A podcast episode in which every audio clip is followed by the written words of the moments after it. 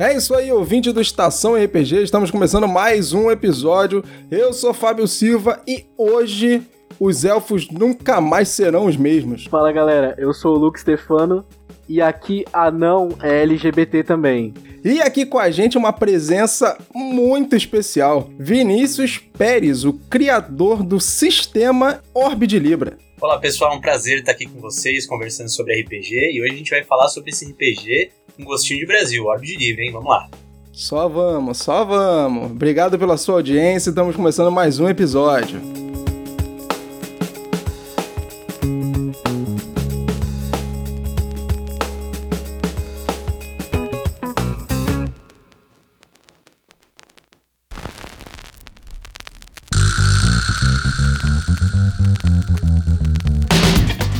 Começando agora mais um Estação RPG. Eu sou Fábio Silva e aqui nós vamos bater um papo sobre assuntos variados de RPG de mesa, dicas para mestres e jogadores, sistemas, convidados e muito mais. E toda quinta-feira a gente vai estar aqui juntinho para bater esse papo. Então, vamos logo começar essa mesa.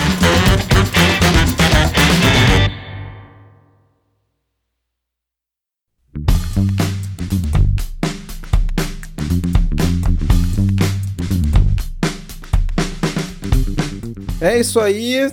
Começando mais um episódio e hoje com essa presença maravilhosa aqui com a gente. Hein? Fala aí, Luke Stefano. Vinícius Pérez para falar de Ob de Libra.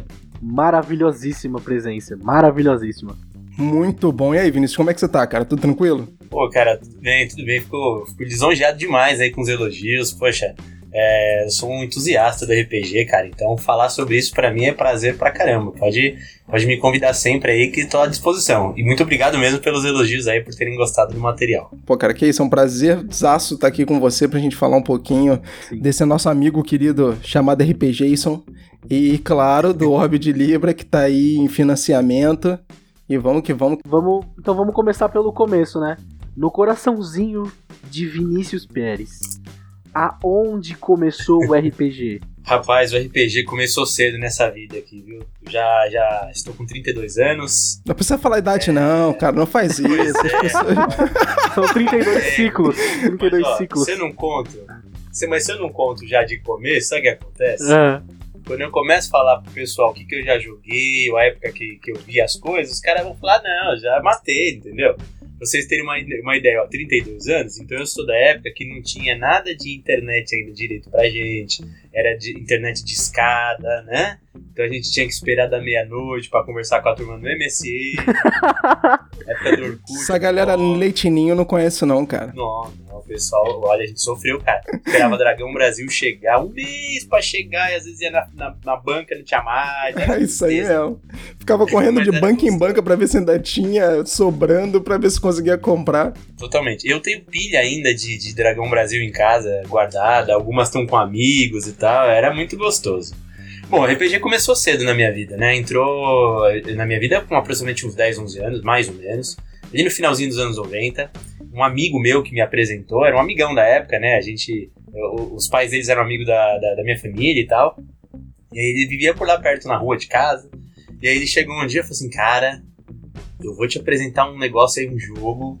Você vai gostar, um negócio diferente. E o cara era bom de lábia já, entendeu? O cara já jogou uma, uma, uma, uma artimanha ali, já jogou um testezinho ali de lábia em mim e passou aí. É a historinha que eu sempre falo, né? Aquele amigo meio corcunda, assim, com a capa preta chegando em você, assim, Isso, assim, abrindo o um manto com o um livro de RD dentro, falando: Eu tenho um negócio pra você aqui, Exatamente. ó. Por isso que aconteceu. Aquela aranhinha no muro é. que fala assim: Ei, vem cá que eu vou te mostrar uma parada sinistra. Por isso que aconteceu. Aí o cara falou: não, tem um, tem um jogo aí que é assim. Ele explicou para mim por cima, né? É assim, o jogo funciona desse jeito. E aí dá para você fazer tal coisa, pode ser quem você quiser. Cara, eu, eu pirei, porque assim, eu era. Como a maioria das crianças, na verdade. Sempre fui criativo, gostava de, de imaginar coisas, eu inventava negócio, assistia um desenho, eu pensava que eu era um personagem, que eu fazia parte do desenho.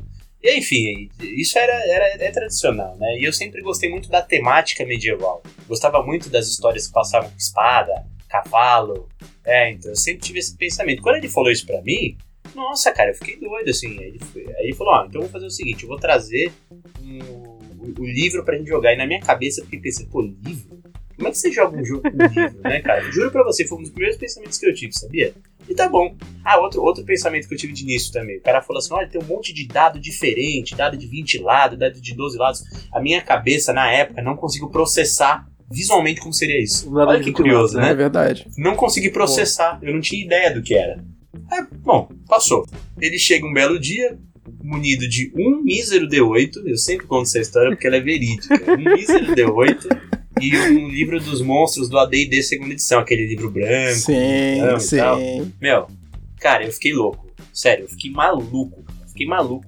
Aí a gente fez uma, uma, uma, brincadeira, jogamos ali com regra improvisada e o caramba. Porque a gente tinha mais ou menos minha idade, tava na casa dos 11 anos, então a gente nem manjava direito, né? Pegou o livro emprestado dos amigos. Cara, mas eu digo para vocês que foi uma das histórias mais legais que eu já joguei de RPG na minha vida. Porque foi mais simples possível, mais legal possível, divertido, de uma forma totalmente aberta, conciliadora. E aí não, não parei mais, cara. Aí só atravesso mais de 20 anos de RPG, mais de 20 anos na estrada. Sempre tive muito sonho de lançar alguma coisa. E aí chegou a Orbe de Libra. Pô, chegou bem, cara. Concretizou bem esse sonho, hein? Sacanagem não, hein? Cara, é, o Orb, ele, ele, é uma, ele é um projeto que eu tenho muito carinho por ele. Porque, como eu falei, eu, eu sempre gostei muito da temática medieval, né, essa questão aventuresca. Sempre achei isso o máximo. E, e, e, pô, como eu falei, né? Sempre gostei de ler coisas assim, joguei jogos assim, tem uma porrada de, de RPG do tema. Então você sempre pega, eles são muito parecidos no seu contexto geral. E, é, e assim, uma coisa que é importante dizer é: é muito bom. É muito bom. Se não fosse bom, eu não tava 20 anos apaixonado por isso. Só que tem de toneladas, né, cara? Você pega aí de Forgotten Realms, Dragonlance, você pega os próprios cenários nacionais. Próprio Tagmar também fez muito isso com a cultura europeia, principalmente mais, mais focada ali na, é, em Roma, no Império Romano. É, em algumas partes, né? O, o, o, Tormenta fez muito isso desse multiverso maluco, bem, bem estereotipado, e é muito legal. Eu tenho, por exemplo, o Tormenta 20 tá aqui do meu lado, em casa, é legal pra caramba. Só que eu falei, poxa, cara, se eu quero fazer um projeto, por que que. Olha aí, ó, tá na mão também. tá é. mostrando tormentinha. Eu vou pegar daqui, ó. Maravilhoso. Vou pegar pra mostrar aqui pra você, ó, também. Eu gosto de fazer invejas também, que comigo é assim. Ah, não vou pegar minha caixa, não, cara. Não vou... minha tá no armário. Então, não vou pegar, e assim, não. pô, cara, é legal, é legal pra caramba, entendeu? Só que eu falei assim, eu não quero fazer uma coisa mais do mesmo, sendo que um monte de gente já fez isso com qualidade. Uma coisa é se você dissesse o seguinte: ah, não, tem um monte de coisa desse tema, mas pô, não sei, eu acho que falta alguém, né, colocar uma cereja do bolo ali.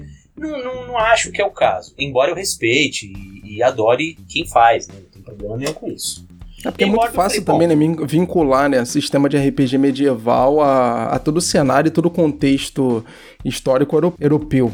É, não é. E faz, não, e faz todo sentido, né? Eu tenho completa consciência disso, faz todo sentido. Tanto é que o, o Orb ele é um híbrido, né, desses conceitos. Então vamos lá, vamos aproveitar é... essa perninha aí, calma, vamos aproveitar essa perninha aí e explica pra gente o que é o Orb de Libra. Vamos lá. O Orbe de Libra é nada, nada mais do que um cenário de fantasia medieval. O tom dele é mais heróico, importante dizer isso. Então, é, nós temos todos os elementos tradicionais ali da fantasia medieval. Então, você vai ter a, a, estética, você vai ter as tavernas, você vai ter o conceito de cavalarias, de tropas, exércitos, você vai ter a própria indumentária, você vai ter tudo isso que é o berço desse conceito de fantasia medieval com um tom heróico, né? Aquele tom épico também, onde você abre qualquer baú, pula a bola de fogo, ou todo aldeão tem um item mágico que é secreto e sabe, não, não é, é um tom mais mais é, denso, um tom um pouquinho mais mais pé no chão, o que não quer dizer que não tenha fantasia. Ela, ela tá lá presente, mas ela não é esse, não é esse mundo de D&Dzão clássico, por exemplo. E com tudo isso que eu mencionei, a gente insere vários elementos e várias é, é, é vários sabores do Brasil nesse contexto todo. Então, quer dizer, você vai experimentar um universo de fantasia medieval que ele está todo pautado na sua estrutura com coisas da nossa própria história, com a nossa, com a nossa própria estética, seja ela a, arquitetura, seja as nossas línguas, danças, características de alimentações, e não só isso, pró as próprias é, é, características regionais mesmo. Então, assim, a gente vai identificar biomas que são típicos do Brasil, então você tem a representação de cerrados, você tem representação de sertão, é, você vai ter as localidades, por exemplo, onde estão as regiões brasileiras mesmo, então norte, nordeste, sudeste, sul, como eu falei, Centro-Oeste, então tem ali essa questão do, do, Cerrado, né, que eu mencionei. Então tudo isso está num, numa mistura toda de um conceito de fantasia medieval. Por isso que a gente sempre fala, né, que o Orbe de Libra é um cenário de fantasia medieval com todo o seu tempero brasileiro. Ah, e não só brasileiro, né? Tem umas, umas coisinhas da América Latina também. Afinal de contas, estamos todos interligados aqui. Uma coisa que você comentou mais cedo, é aquela parada da cereja no bolo, né? De você pegar e fazer do seu jeito. Querendo ou não, o RPG é isso. Acho que todo o sistema que eu peguei para ler, ele ensina que independente do que esteja falando no livro ou do, do sistema que você esteja jogando, ele fala: o, o mundo é aberto, tudo é aberto para você criar o que é seu. Então, a coisa mais válida no RPG é você pegar uma coisa que já existe, no seu caso, o sistema de Old Dragon, e criar o Orb de Libra. Isso, isso é o RPG, é você pegar uma coisa que você gosta, refazer ela do seu jeito e ali divertir o seu grupo, divertir o seu público, divertir os seus leitores, os seus jogadores isso é RPG, independente do nível em que você faça isso. Cara, você falou uma coisa tão legal que assim, é... me lembra, inclusive, a gente recebeu, já, já recebemos vários feedbacks do pessoal que tem, tem comentado, né?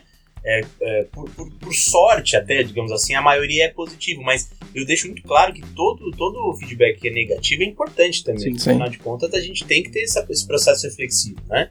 Hoje, até por coincidência, tive, eu conversei com, com uns apoiadores e ele estava fazendo uma série de questionamentos de umas regiões, que ele queria saber o que, que tinha, e ele ficou, pô, obrigado, adorei que você me explicou e tal. E eu adoro isso, porque me faz é, olhar né, com uma visão diferente pro, pro processo todo. E o que você falou é muito legal. Um apoiador do projeto também, ele passou um feedback, deu uma opinião, que eu falei, poxa, cara, que bom que eu consegui transparecer né, é, é, esse conceito, que foi o seguinte, ele disse, olha, é muito interessante o cenário porque você consegue jogar uma cara bem brasileira de muitas coisas, você pode dar muitos tons bem, bem nítidos brasileiros, ou você pode fazer um cenário bem mais clássico, um cenário bem mais, é, tipo Low Magic, por exemplo, pulando para um tom mais Senhor dos Anés. Então você consegue passear nos dois lados. E é isso mesmo, entendeu? Essa é a ideia. O que eu tô gostando bastante do Orb de Libra é porque eu olho para ele eu vejo um Dungeon Crawler. Eu vejo um grupo entrando numa caverna, destruindo tudo e voltando com um item gigantesco. Tipo, com um item maravilhoso. E depois aquele, aquelas festas em, em, em, grande escala, tá ligado? E aí aparece um vilão, um vilão do nada maligno e destrói tudo que é bonito. E a, a, o grupo lá com o item tem que fazer isso. É isso que eu imagino do Orb de Libra. Eu tenho certeza que você, como criador, é. tem outra visão. Eu tenho certeza que outra pessoa que ler o Orb de Libra vai ter outra visão.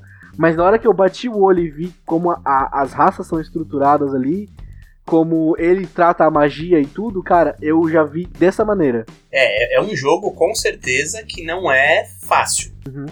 É, os jogadores eles têm que jogar realmente assim. Ah, a gente quer fazer o que quiser, eu vou pular em cabeça de guarda, vou pôr fogo em cidades. Tá ferrado.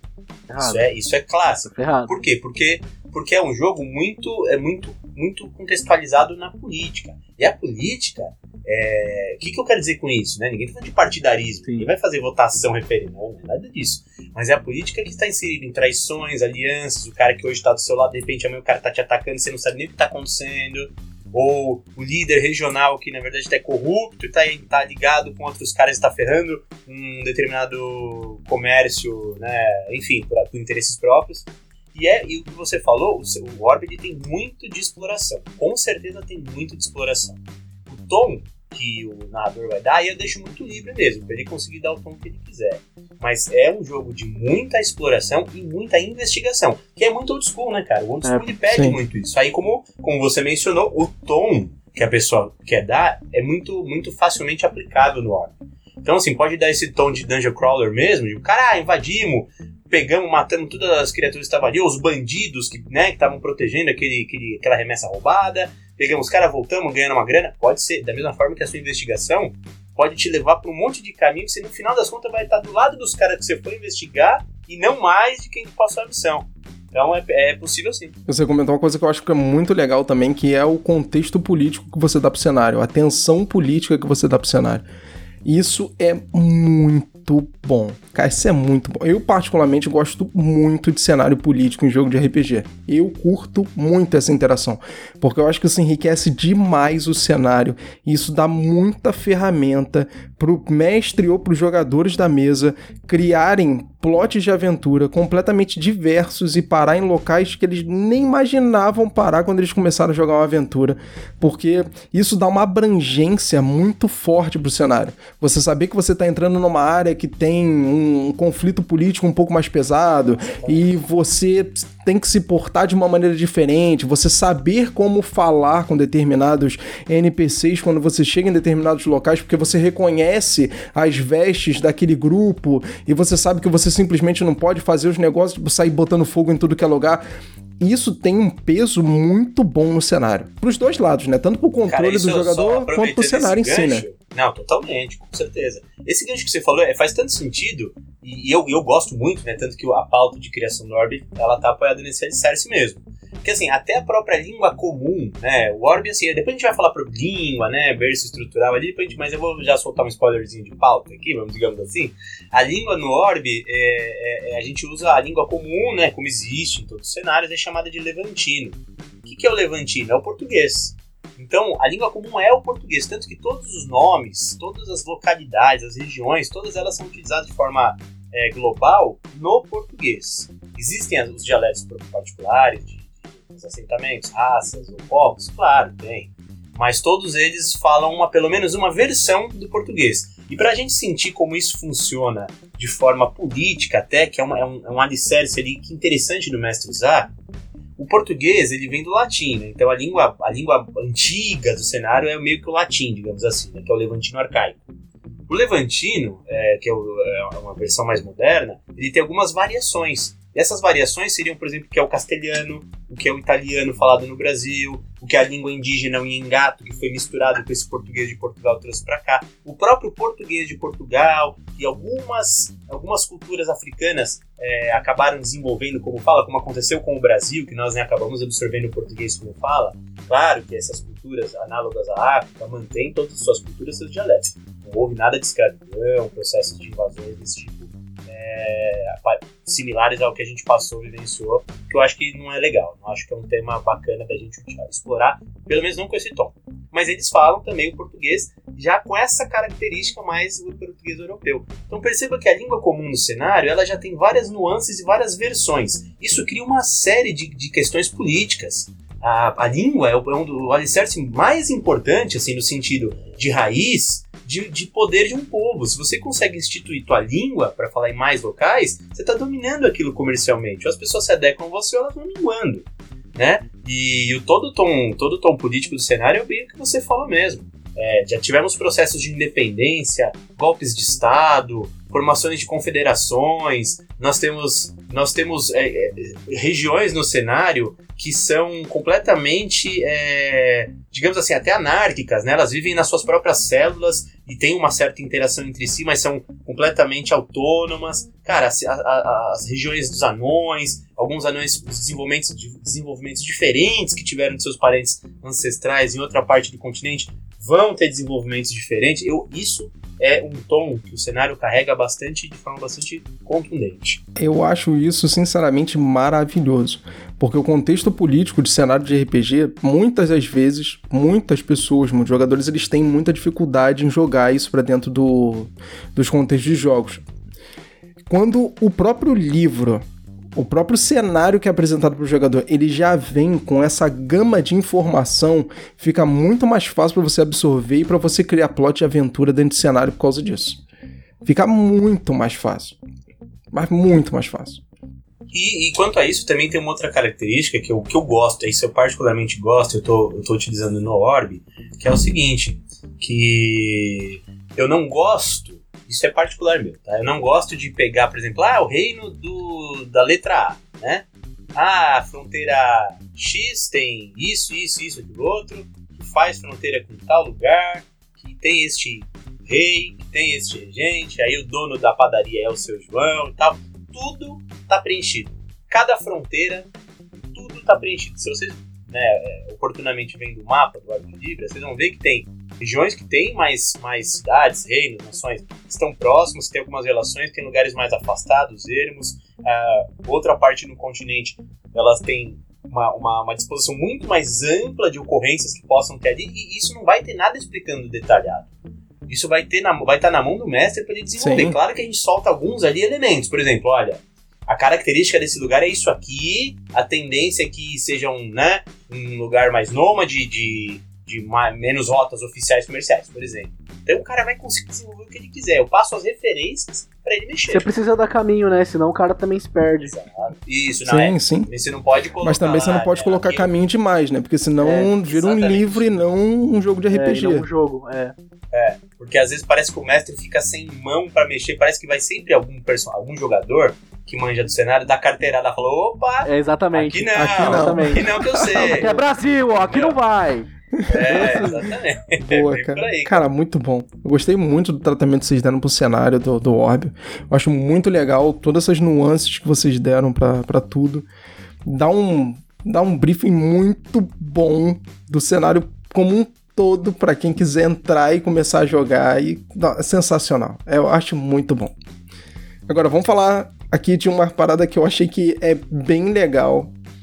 Que a gente falando de cenário, a gente também entende um pouquinho como é que funciona a cosmologia dentro do Orbe de Libra. Que tem umas curiosidades aqui que me deixaram assim meio, tipo assim, isso aqui é diferente. Isso aqui é, é legal, isso aqui é diferente.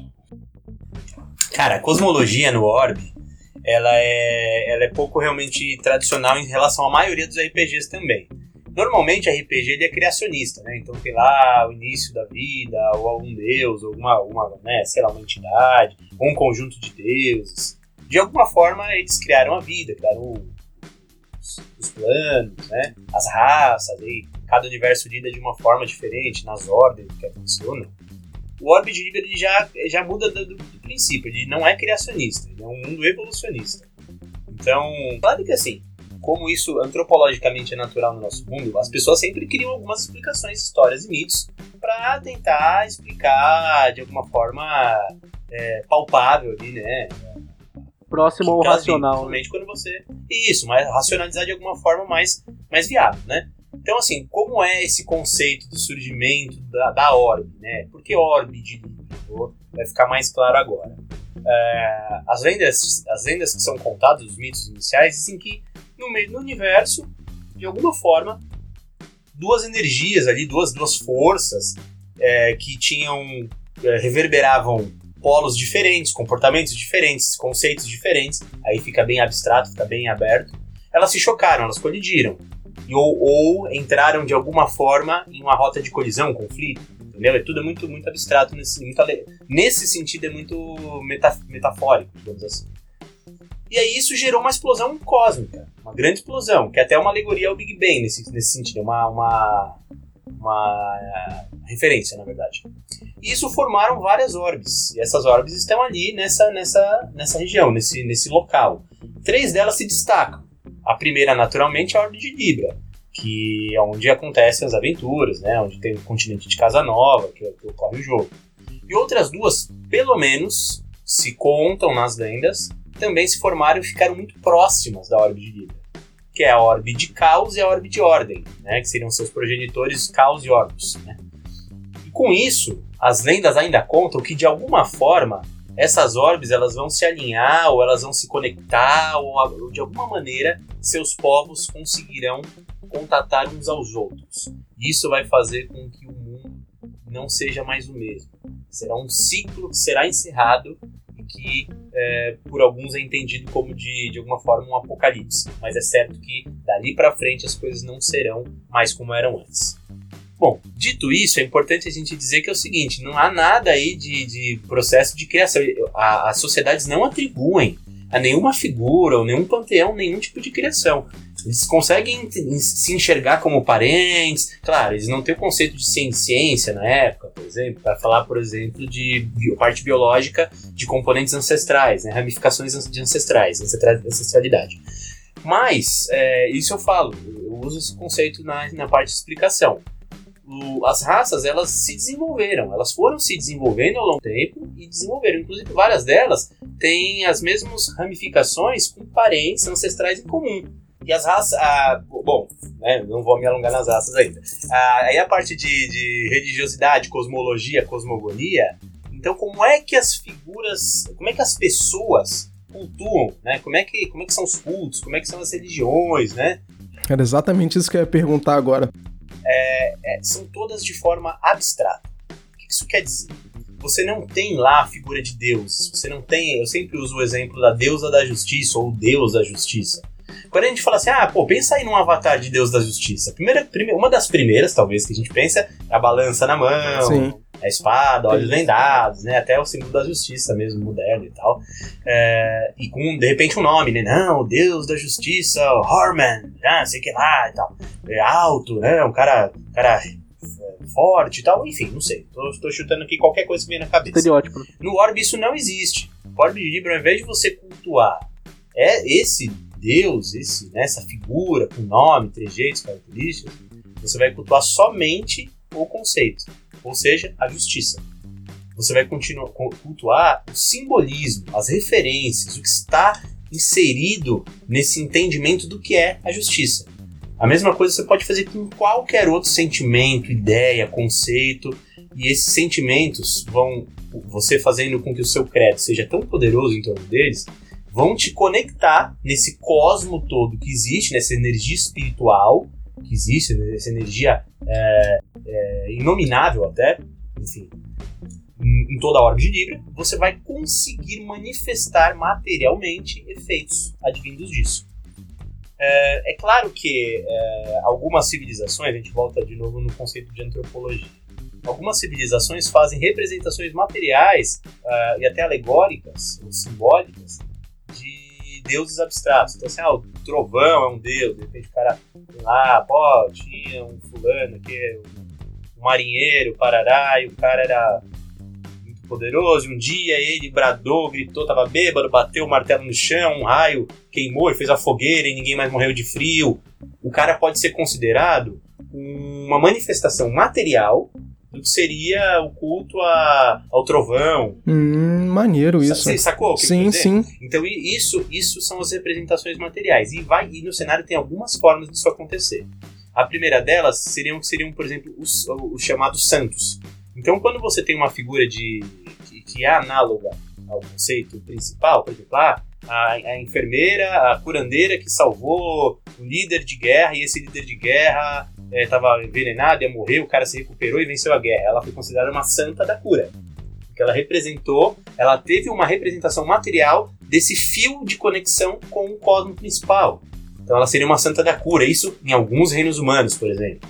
Outros reinos humanos, até análogos a, a, a África, né? Os, a questão da cultura africana, que é muito presente no Brasil, eles não seriam santos, seriam os orixás é, os, nos, na, na, nos, povos análogos aos indígenas brasileiros, eles não seriam é, santos nem orixás, mas eles seriam o quê? Os espíritos ancestrais. E isso a gente consegue fazer com vários povos, várias localidades, e cada um deles consegue interpretar da forma como bem entender.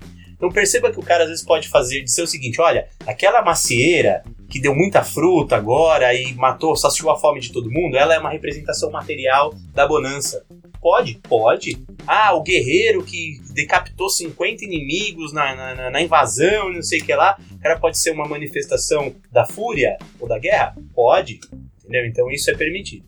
E além dessas, né, que são, são é, simbólicas, né, as, as representações materiais, também o, o, culto dos anões é ligado à pedra, porque os anões vieram da pedra, né? É uma analogia que a gente faz até da formação mineral, como é feito com os corais, né, dos oceanos. Então, os, os anões eles evoluíram de alguma forma, de algum composto mineral, até que virassem quem são. Isso é, isso é, é presente na, na, na lore do cenário até, e nas explicações, tanto que os, os, anões, quando morrem, eles voltam a se calcificarem, que eles viram pedra de novo. Cara, então, que é maneiro. Um até, é, cara, é um costume até das sociedades anãs, dependendo da figura que for, uma grande figura, um herói, eles calcificam o corpo do cara em posição de batalha ou de, de altivez e glória, o cara se calcifica e o corpo dele fica exposto em museus, por exemplo. Caramba, que é Caraca, muito maneiro. É. E aí eles, eles acreditam tudo, tudo para eles é o firmamento, tudo é pedra. Então eles são muito mais céticos, muito materiais, tanto que eles são, eles não são somente os grandes mineradores, os grandes forjadores, mas eles também são os engenhoqueiros do cenário. Eles são muito ligados à ciência, querem desenvolver coisas que mostram que eles são muito ligados ao firmamento. Então toda a cultura deles religiosa e até as manifestações mágicas, todas estão ligadas à pedra. Eles acham que a pedra, o firmamento, é a razão de toda a força vital. E também o último, né, o último modelo de desse conceito religioso está ligado a um conceito mais monoteísta. E como é que isso funciona? Ele é basicamente como se fosse o, o, a mesma representação que eu mencionei lá atrás, ah, um santo, um orixá, só que eles não acreditam que existam variadas fontes. Eles acham que só existe uma.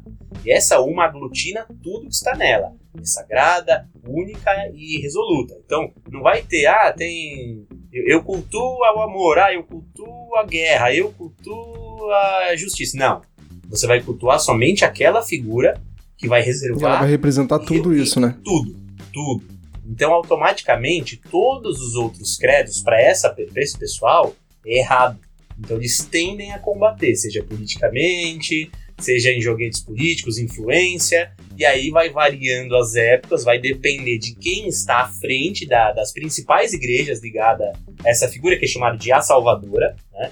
É, vai depender das igrejas, do, do, das forças é, à frente, as lideranças, de, do, da forma como eles vão impor sua própria política religiosa. Né? Só uma, uma, uma, referência sobre a lenda né, da Salvadora. Diz a lenda que ela virá ao plano material, né, virá a Libra, é, por três vezes. Em três vezes ela vai encarnar. E todas as vezes que ela encarnar, ela vai fazer um mal, um bem incalculável e um mal irremediável. Isso aconteceu por uma vez no cenário, de acordo com as lendas contadas. Nossa, muito bom, cara. Muito bom. Eu achei bem legal a forma que vocês representam toda essa cosmologia e as religiões dentro do cenário de uma maneira muito abstrata. E isso deixa muito na mão de quem está jogando também, fazer como quer fazer, entender como o cenário funciona, como o conceito rege aquela narrativa, o jogo em si, e ele aplicar da maneira melhor maneira possível para ele e para a mesa que ele estiver jogando. Cara, eu achei isso sensacional. Eu achei isso muito. É, tira o cara da zona de conforto, né? Demais, ele tira demais. fazer a interpretação e entender aquele conceito todo e se virar. Porque às vezes é muito simples você olhar assim: ah, eu sou sacerdote da guerra. Cara, eu tenho um código de, de, de honra. Qual que é o código de honra? Ah, nunca ah, é, desistir de uma, uma batalha. Ah, beleza.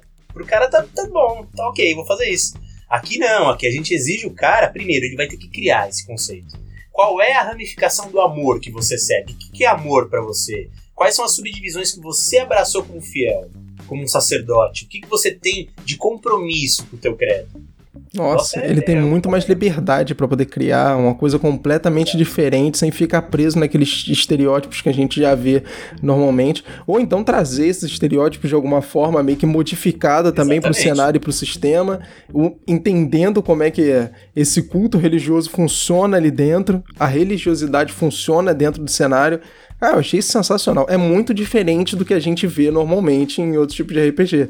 A gente não vê isso solto dessa maneira. A gente vê sempre, então, como você falou, panteão ali preso direitinho, tem cada deus que vai representar, vai representar um tipo de ordem, e o povo ele vai seguir aqueles deuses e falar em nome deles o tempo inteiro e blá blá blá, mas é muito diferente. E fora o fato que os deuses, caras, eles normalmente são considerados, na maioria dos cenários assim, bem politeístas, clássicos, como realmente os grandes detentores de toda a força, poder, Sim. tudo gira em torno dele, tudo é as guerras dos deuses. Parece que os humanos, na verdade, verdade são assim secundários, né? São marionetes no final das contas. transformar tudo. Exatamente. Em Orbe de Libra, os grandes detentores de toda a transformação em poder são os seres inteligentes. Mas quando eu digo marionete, não me entendam errado, até porque tem vários cenários de RPG, assim como o próprio Tormenta já mostrou, que humanos, seres comuns, né, criaturas do cenário, eles também podem ascender ao panteão de deuses. Então, não necessariamente, mas isso vai variando.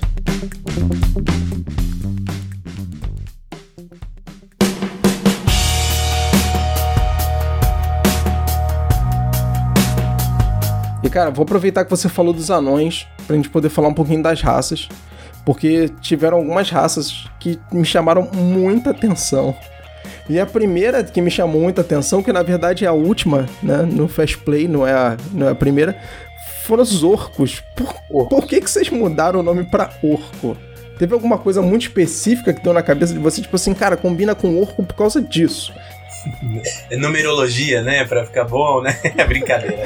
É, não, é, a gente. Por, por, é, porque assim, por dois motivos, na verdade. É, primeiro que o jogo é old school. Então quem é um pouco mais old school vai lembrar que muitos RPGs antigamente, não só RPG, muita tradução de material literário traduzia sempre como orco. Né? Hoje a gente fala ogro, mas antigamente tinha as duas versões, ogre e ogro. Ah, hoje a gente aceita muito bem o ogro. E. Pô, Tagmar falava orco. Tormenta, a primeira Tormenta da Dragão do Brasil 50 tem lá orco. E isso é algo que, que me remete muito a esse conceito old school. E não só isso. Como eu mencionei até o, o, o sufixo linguista, então ele também tem uma ligação com o português. Por que a gente não fala elf? A gente fala elfo, ou elfa, né? Sim. Então o orco é utilizado com, com esse propósito. Outro ponto importante também é o seguinte: por que, que não é meio? Então, meio orco, né? Como tradicionalmente a gente costuma ver em jogos de RPG.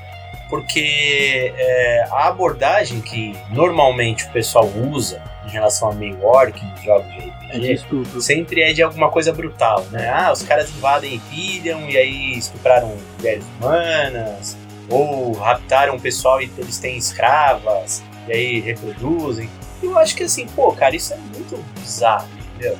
Então você praticamente coloca à margem de uma sociedade minimamente civilizada a raça. Quer dizer, de inteligente eles têm o quê? Só que sabem falar? Cara, eu não gosto disso.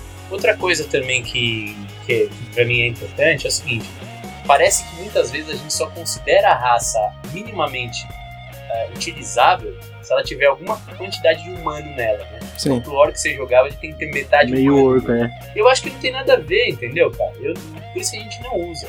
Então, às vezes o pessoal até pergunta: ah, então não tem orco eh, como monstro no cenário? Claro que tem. Você pode usar também humano como monstro, você pode usar anão como criatura, como inimigo. Então, isso não tem nada a ver. Isso só mostra que o cenário ele não é maniqueísta. Então, a gente permite que existam variadas interpretações, existam conceitos, toda essa, essa abordagem sociopolítica vai estar presente na própria é, miscigenação das raças, como elas né, é, se desenvolveram, qual é a relação política, comercial, exterior que elas têm. E aí os, os orcos seguem esse conceito. Eu vou te falar que essa já é a raça que eu mais gosto do sistema. Porque eu sou, eu sou muito entusiasta, eu sou muito entusiasta de goblinoide. Sempre que é possível eu jogo de goblin, de hobgoblin, de orc. Então orco já é minha raça favorita desse sistema. É, eu, eu gosto, eu gosto do diferente também. Eu achei bem maneiro vocês abordarem o nome principalmente com toda essa temática vindo por trás, mantendo essa estrutura old school do jogo. Que sensacional isso. Só mostra aquilo que a gente já conversou da outra vez, né? Que o old school, ele é hoje em dia, ele não tem mais a força que ele tinha por conta do sistema D20, blá blá blá, porém, ainda existem sim entusiastas do sistema old school e isso só vai continuar mostrando cada vez mais que ele tem que existir, ele deve existir, ele tá aqui provando isso. Isso aí, isso aí. Então vamos, vamos manter o school rolando. E outra raça que eu achei que é bem legal, e aí eu queria que você falasse um pouco das diferenças, porque eu achei isso aqui absurdo.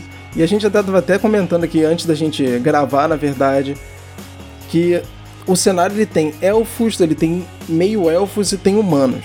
Só que quando a gente vai lá na página dos elfos, a gente vê uma arte completamente diferente do que a gente está acostumado a ver dos elfos. É verdade. De onde que veio essa influência para fazer esse elfo tão diferente pro cenário de vocês? Isso, é, isso é um ponto bem legal, né? Normalmente a gente tá, até como comentou isso, né? Falar agora pra, pra galera ouvir. É, muitas vezes, assim, os, os RPGs, o D20 tradicional, o D&D, até o Old Dragon no, no Brasil, que é a qual o Ward utiliza o sistema, às vezes você não consegue distinguir tão bem a diferença que tem ali do meio elfo, do humano, às vezes o elfo também é muito parecido, às vezes muda o que é, ah, põe mais uma destreza no elfo, coloca mais uma sabedoria no humano, tá tudo bem, fica tudo certo.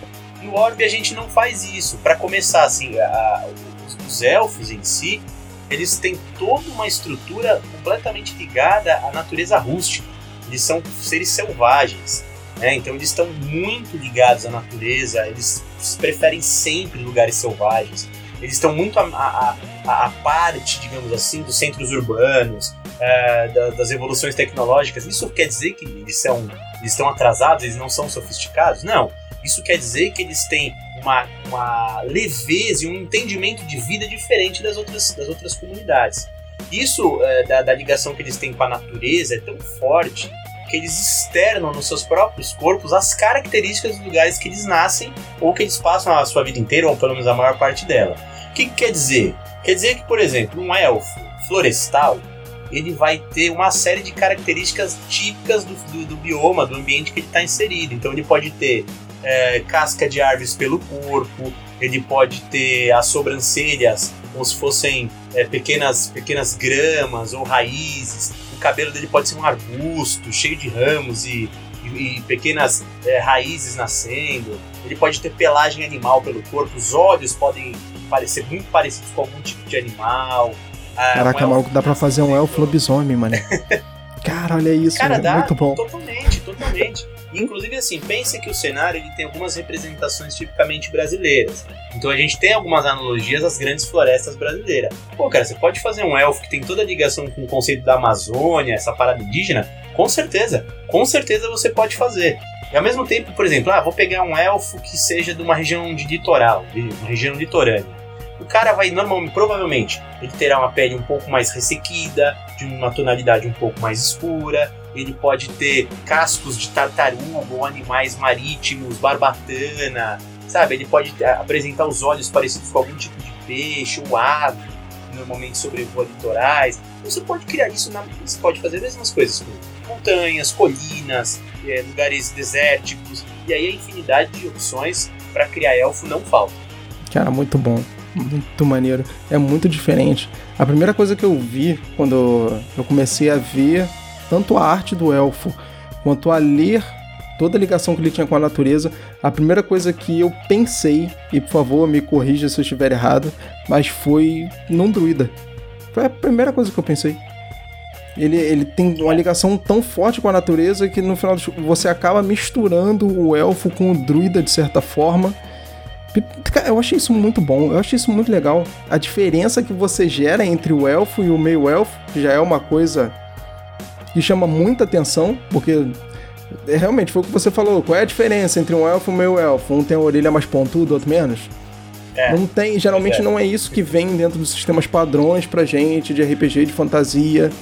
E eu, eu achei sensacional essa sacada que vocês tiveram, fora que essa arte desse elfo tá lindo demais, cara. Toda é, a arte do Fernando Moreira manda super bem. Pô, tá muito bom. E eu acho que você olha para essa arte do elfo e você consegue entender sim todo esse conceito que você deu aqui pra gente. para poder criar um elfo dentro desse padrão do Orbe de Libra. Que, sensacional, cara. Muito bom. Legal, cara. Valeu. E, cara, outra raça que eu achei que. Eu achei bem interessante. Tem umas coisas aqui bastante diferentes. São os anões no cenário de Orbe de Libra. Fala um pouquinho é. pra gente da raça. Tem uma questão aí é, quanto à reprodução dos anões, que é um negócio bem diferente. Eu acho que o Orb de Libra ele veio com vários contextos para tirar mesmo a cabeça das pessoas de algumas caixinhas. E aqui, quando eu olhei aqui no anão, eu vi assim, é, cara, é, esse aqui, essa aqui é uma delas. Ah, sem dúvida, sem dúvida. A gente quer sempre, é, primeiro, conseguir trazer alguma originalidade, embora a gente não quer inventar roda, né, não é nada disso, mas trazer originalidade no trabalho e representatividade. Então, eu acabei de falar, olha, tem povos análogos aos indígenas, os elfos, vão ter algo da natureza ligada à Amazônia, então é, teremos características do Brasil ali em vários lugares, e com todas as relações que no mundo existem, elas serão representadas no orbe de forma completamente natural. Então isso quer dizer que a gente não vai fazer distinções por religiões, por credos né, variados, a gente não vai ter nenhum tipo de racismo, é, não, a xenofobia não é uma coisa presente. Claro que você pode me dizer assim, ah, mas na minha aventura tinha lá um vilarejo que era xenofóbico. Mas aí é a sua aventura, não é o livro. É, exatamente. exatamente. Não vai, não vai estar tá dentro da cronologia do orbe esse, esse conceito, né, dessa forma. E também não tem homofobia, não tem nada disso. Então, assim, uma, um dos pontos que. Por que, que eu expliquei isso? Né? Porque os anões, como eu mencionei, que a ligação deles está num. A, a, origem deles é uma vida é, ligada ao conceito mineral, vida mineral, né? Uh, eles não têm órgãos sexuais, porque eles não se reproduzem. Ou melhor, não se reproduzem de forma sexuada. A reprodução dos anões é de forma assexuada, eles fazem uma reprodução remota. Então eles utilizam um composto, uma parte do corpo deles, né, até uma massa é, que é retirada do corpo, eles têm essa, essa possibilidade, e eles fundem isso com de um, de um parceiro ou uma parceira, como eles quiserem, e aí eles fazem é, essa, essa, reprodução é feita numa incubadora. Né? Então o anão já nasce depois, já cuidar de um ano, já come alimentos sólidos, etc. Então não existem órgãos sexuais. Não, a, a, reprodução, o anão não, não é mamífero, ele não vai mamar na mãe, então as mães não têm seios, o anão não tem seios, porque não precisa ter, não tem órgãos sexuais, então eles não têm o conceito de libido, de prazer. Para eles essa, as relações são ligadas a bravura, honra, é, amizade, respeito. O amor para eles é uma, uma relação de, muito mais próxima do que duas pessoas que se gostam, que se respeitam, do que pessoas que se admiram pela beleza ou que têm algum tipo de atração física. Isso para eles não existe. Então, o anão, ele pode, claro que ele pode, ele vai externar o gênero dele como ele quiser. Então o jogador pode falar, ah, o meu anão é mulher, o meu anão é homem, pô, do jeito que você quiser, não tem problema nenhum. E todas as outras possibilidades é, possíveis, em todas as outras ramificações possíveis de comportamento de gênero. Mas a, a questão da reprodução, ou da forma como se entende isso, é, não existe o conceito de heterossexualidade, homossexualidade, todas as suas outras variáveis, né? Cara, eu achei sensacional. Agora, sensacional. eu só tenho uma dúvida. Os anões, eles são criados em incubadoras. Eu posso dizer que o anão é criado numa forja? O pode, meu anão cara, vai ser pode, forjado, pode ser? Com certeza. Com certeza, isso, isso é completamente é, é, normal. O conceito de forjar, de criar, de fazer, é bem isso mesmo. É bem então, isso mesmo. literalmente, eu vou pegar esse conceito do anão forjado e da primeira vez que eu jogar o Orbe de Libra, eu vou fazer um anão e ele vai ter nascido numa forja. É isso que vai acontecer. É, fantástico. Não vai ser um orco. Não, Não vai ser um orco indígena. Olha aí. Ó, já estamos fazendo até personagem aqui já. Já pensou, Muito cara? Bom. Um orco com toda a característica estética da, da Amazônia, por exemplo. Sim, nossa, muito bom. Mesmo assim, você já imaginou um orco num cerrado? Mano. O Cerrado é um dos biomas mais lindos que tem no Brasil. Sim. Pena que é muito maltratado, explorado de forma completamente irresponsável.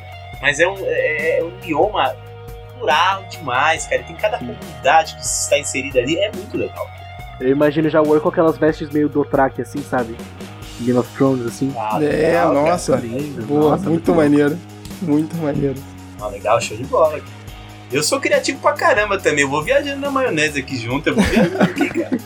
Eu acho legal pra caramba colocar esse tipo de assunto, tipo a sexualidade, inclusão, num sistema, num, num cenário tá focando num sistemas old school, porque não só no meio RPGista, mas no meio geek, no meio nerd, tem essa essa pré-ligação de que as pessoas que são do old school, elas são muito mais preconceituosas do que as pessoas que estão entrando agora no cenário. Até porque pela época que elas viveram, tal, essas coisas, a maneira como elas foram criadas e tal. Não quero julgar ninguém, é claro, mas é muito bom você a, você ter esse tipo de ambientação focada no old school, só que renovada, tipo com com conceitos com coisas básicas do que a gente tem hoje em dia, né, com a maneira de conviver hoje em dia, levado para um jogo que é o school, que é pra galera que é antiga mesmo, que vi, não vivia esse tipo de coisa, entendeu? Isso eu acho maravilhoso. E você sabe que assim, isso querendo ou não, cara, é uma é uma é uma coisa muito importante que você falou. Por quê? Porque normalmente quem é mais tradicionalista, né, que é um pouco mais ortodoxo, tem dificuldade de sair da sua zona de Dificuldade, conforto. é dificuldade. É, você entendeu? E assim, nem sempre, ó, que eu não tô, não tô passando pano, né? Isso não, é passar nem pano. sempre. Longe disso. Aquela pessoa, ela não é uma má pessoa, sabe? Mas ela tem tão enraizado certos conceitos que ela passou ela não 40 anos ela que ela não, não consegue entender as mudanças. Eu acho que quando a gente cria um conceito para mostrar para as pessoas de forma natural ou sem querer forçar nada, porque às vezes você vê que tem um pessoal que às vezes cria algumas coisas, parece que eles Forçando. querem enfiar a garganta abaixo. É e aí você fica, pô, não tá, não tá natural, entendeu? Então é, é, não é o que a gente quer fazer, a gente quer apresentar de forma natural as coisas para que a pessoa utilize aquilo ali, cara, numa boa. Tanto que assim, se o cara quiser criar ah, não, não, não, um anão tradicional e um cara que dá porrada, tá tudo bem. O cara que come a coxa, que suja a barba, tá tudo certo, não tem nenhum traço assim que seja identificável. Perfeito, que cabe, tá dentro. Agora, do mesmo jeito que o cara, se o cara quiser fazer uma figura não binária, ele pode fazer. Ele consegue fazer. Então isso, é, isso é representatividade. Não é, é. ninguém forçar, ah, não, o anão aqui vai usar ele tem que ser, rosa. não é assim, não é? E aí você, você faz uma estética completamente estereotipada do homossexual dos anos 90, que foi o que eu, que eu acabei de falar. Ah, o cara que tem trejeito, o cara que fala com a voz de si, o cara que faz com a mão. Não tem nada disso, entendeu? Até porque isso é colocar, por exemplo, o homossexual dentro de uma caixa que não é verdadeira também. Então eu jamais tomaria essa, essa decisão. Exatamente, é. Mas representatividade é importante, cara. É uma missão que a gente tem, que o mundo é muito gigante, muito, muita coisa. A gente tem que olhar para isso tudo e falar: tudo bem, estamos juntos aqui todo mundo, vamos conviver em harmonia. Exatamente. E uma coisa que eu acho que é bem legal disso tudo é principalmente porque o que vocês apresentam dentro do cenário é, é um exemplo. É um exemplo de um jogo de RPG que pode contextualizar tudo isso muito mais e que dá certo. Principalmente pelo seguinte: não interessa o sistema de RPG que você está jogando. Se você não quer que o sistema de RPG não tenha um item, ele não vai ter e pronto, acabou. A mesa de RPG é sua e é você que vai fazer é. isso. Se você não quer que ele tenha 2, 3, 5, 10, a mesa de RPG é sua e ela não vai ter e pronto, acabou. Quem manda é você e quem tá jogando na mesa e é isso. Ah, mas o sistema não me diz isso, o livro não me deixa isso claro. Não interessa. O entendimento da aventura que está sendo criada pela mesa é de quem tá na mesa. É e isso é, é, uma coisa muito legal que vocês deixam. É o exemplo. É de que isso existe, que tá aqui, que as pessoas jogam e que funciona perfeitamente e pode se adequar a qualquer outro sistema de RPG. Basta a mesa que estiver jogando querer fazer. Exatamente. Exatamente.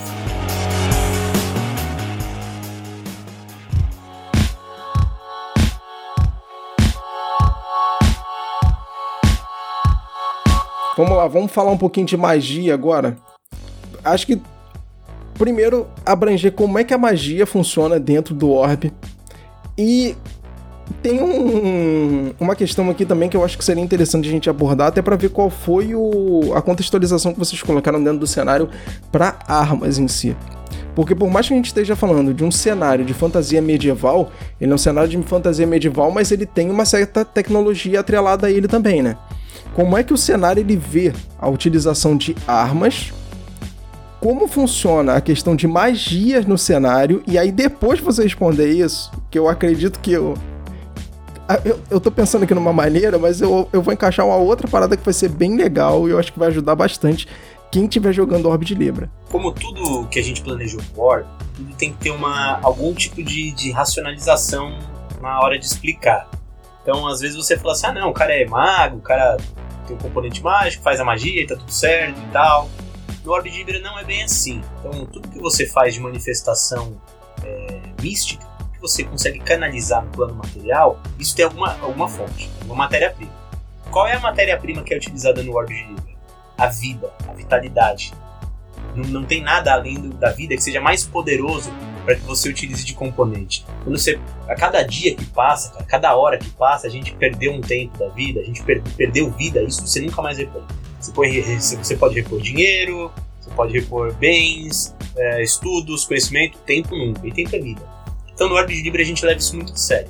Então quando os magos, né, ou os, os sacerdotes, enfim, aqueles que possuem capacidade de manipular é, as forças mágicas, eles manipulam através da extração do éter. O éter justamente é esse componente químico, digamos assim, né? É, a gente até pega o gancho da, da, da era vitoriana, da, dos conceitos alquimistas e tal, desse éter, dessa brincadeira toda, né? também existe e tal. Mas é essa, essa, essa coisa química que ninguém sabe explicar o que, que é, é um composto químico. Então, quando você manipula forças é, mágicas, você precisa canalizar e usar éter a seu favor, que nada mais é como o acúmulo da, da energia vital. E de onde isso sai? De onde é que isso sai? Do próprio conjurador e do ambiente que ele está inserido.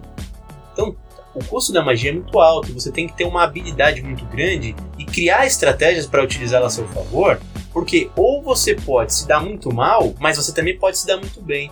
Então, assim, da mesma forma que você. Vamos falar de, de regras, né?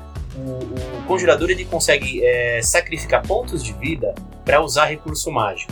Claro, ele tem ali o mínimo que ele consegue utilizar sem ter que ele perca o ponto de vida diretamente. É como se ele estivesse fazendo uma coisa mais conceitual ali. Perdendo vitalidade, mas não chega a se machucar, não chega a se ferir né? Quando ele tem alguns feitos extras ou alguma coisa um pouco maior, aí ele já tem o custo de pontos de vida. E aí ele canaliza o éter e usa a manifestação material. Ele rasga esse véu da realidade e utiliza a manifestação material. E o importante é que, assim, do mesmo modo, cara, o cara que tiver éter ainda é, acumulado, canalizado, ele pode fazer o, caminho inverso. Então, puxa vida, preciso de pontos de vida, estou numa situação muito complexa, vou abdicar de utilizar magia e vou aumentar a minha base de pontos de vida. Posso fazer? Pode fazer. Então, olha a estratégia que o conjurador pode ter em mãos ali. E assim, de forma conceitual, né? O que, que significa isso? Significa que a Terra, né, a Terra entre aspas, que é o mundo de Libra, é, ela está se desfazendo com, com, o tempo. Ela está no processo um ciclo natural de vida. E uma hora ela vai morrer. Então, quando você pensa em conjuradores, de certo modo, você pode pensar em fazer uma analogia ao mundo real, né, o planeta Terra, a responsabilidade social e ambiental que a gente tem.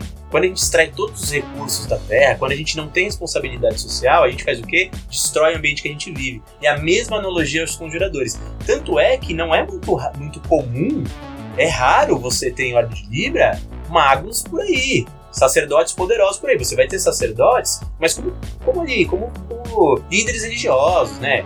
Promovem missas, cultos, etc. Mas como figura, mas né? aqueles que.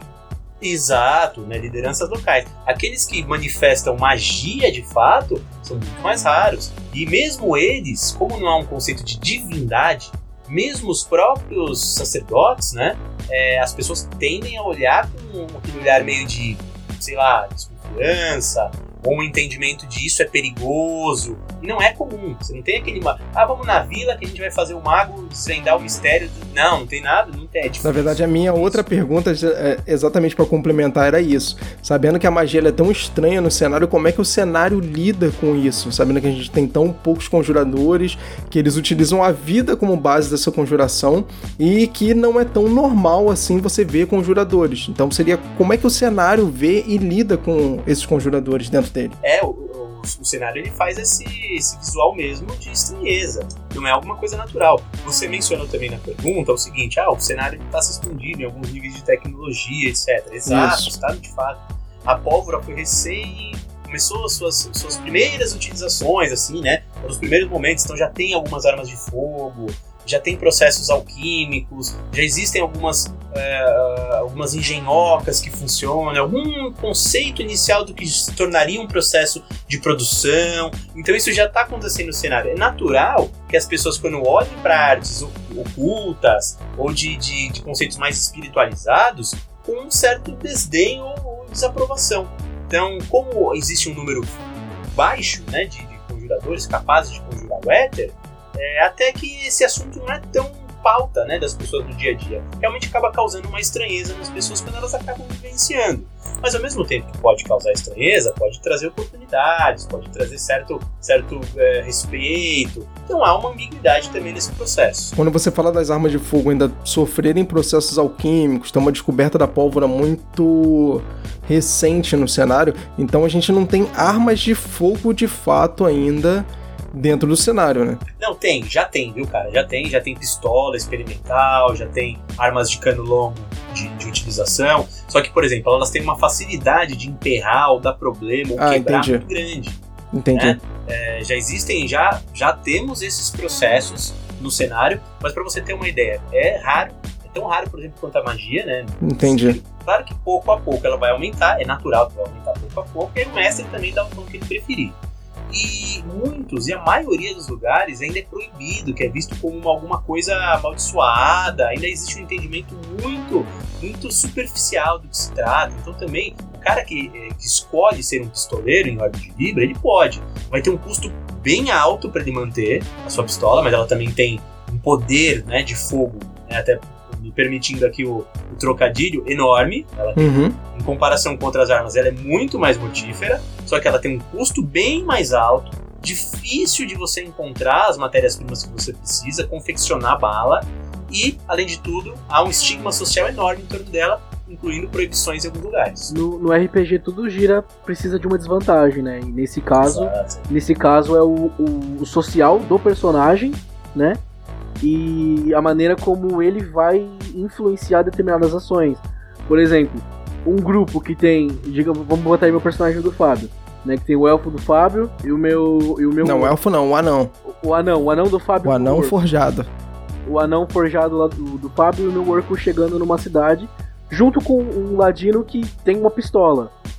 Os caras podem olhar pra gente e achar talvez um pouco estranho, né? A galera mais assim, o Fábio mais dentro da montanha, eu mais do meio do mato, ou do meio da caatinga. Mas eles viram o cara com a pistola assim, ele já barra a gente na hora, por causa disso. É isso que eu imagino, entendeu? Tipo, você. Exato, exato. Botar. A, tipo, a gente tem um poder de fogo gigantesco.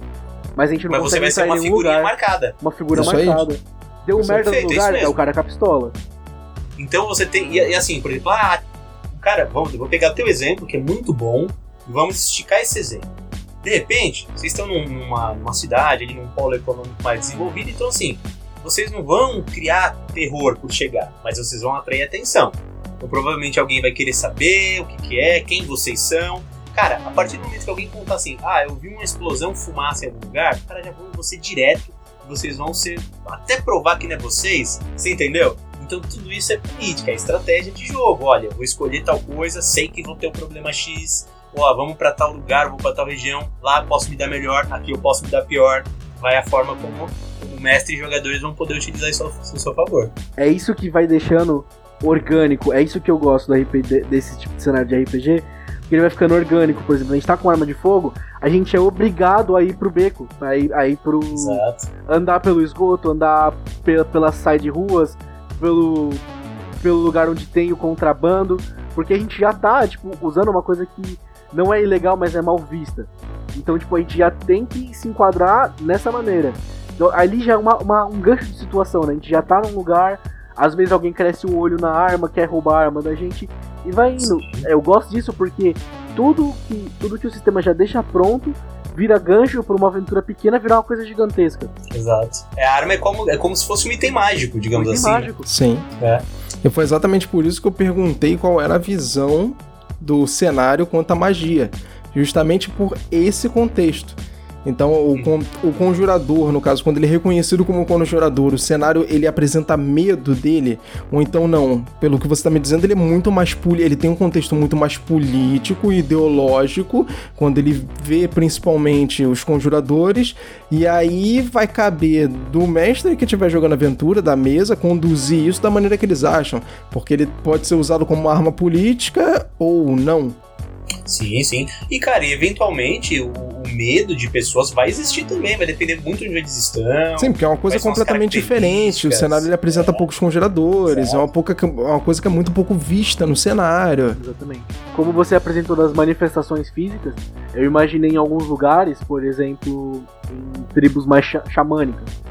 Eu, eu entendi, eu, eu reconheci dessa maneira como tipo a pessoa que fez a magia ali, ela pode ser uma representação física e naquele lugar a magia pode não ser tão mal vista assim, mas existe um preço.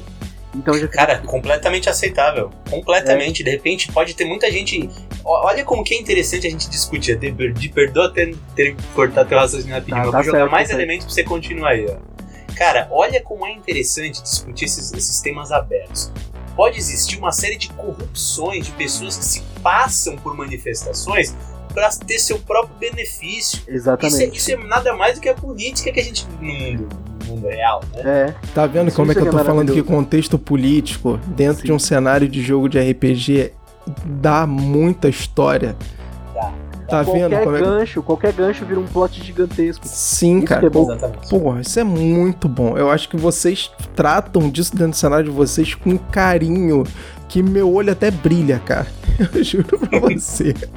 que isso é ah, muito bom, bom. cara. Feliz.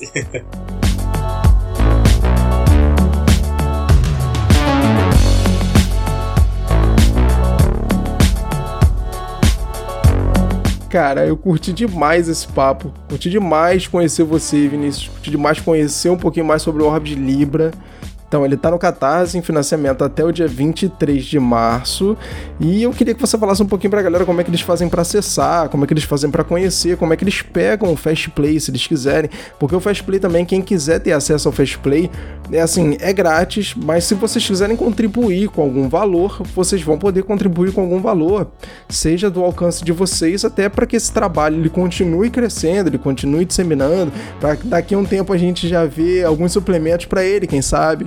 A gente já tem é, história em quadrinhos, a gente já tem aventura, então, assim, quanto mais o financiamento der certo, mais material dele a gente vai ter disponível e cenário fantástico, cara. Fala um pouquinho pra gente como é que a galera faz para poder acessar. Cara, primeiro, obrigado mesmo pelo convite, o papo foi muito, muito legal, eu adoro conversar assim de forma livre, eu, sou, eu gosto de dar risada, brincar também, então eu gosto desse tipo de, de papo, foi super legal. Vocês mostraram também um super carinho, então como não me sentir acolhido, de verdade, muito obrigado mesmo. Espero que quem escute, né, quem, quem acompanha esse, esse bate-papo, consiga é, elucidar as ideias do que é o Orbe de Libra, né? Que a gente tem essa missão mesmo, de fazer um mundo de fantasia medieval com esse, todo esse tempero brasileiro em torno dele.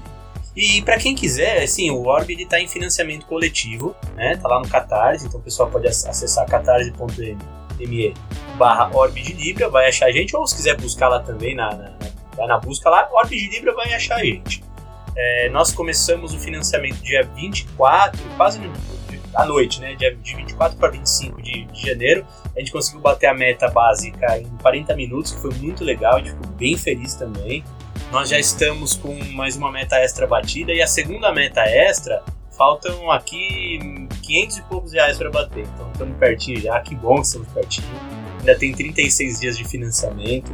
Quem acessar lá também o Catarse consegue já pegar o link para baixar o Fast Play, tá lá na Dungeonist também, é como, como foi mencionado. É, tá, é grátis, mas pague quanto quiser, então fica à vontade também. As nossas HQs estão lá. É, as HQs são um pouquinho mais infanto-juvenil, né? Elas têm um tom um pouco mais leve, tem algumas brincadeiras ali, mas dá para sacar como é esse conceito de investigar, de explorar, dá para entender que não é um mundo que você vai ver de maluquice o tempo inteiro em qualquer lugar, não, é um mundo mais denso, mais de disputas ali, intrigas, etc e tal. Uh, é isso, pessoal. Eu realmente fico muito feliz, muito feliz mesmo. Nos ajudem cada vez mais buscar é, realização desses grandes sonhos. Estamos, é, o projeto é feito junto com o pessoal da, da, da Craftando Jogos, então é um pessoal que tem muita experiência nisso, no conceito de produtos, é, arrebentando aí nos FCs agora também. Eles estão lá comigo. Quem conhece os produtos da, da Craftando sabe da qualidade.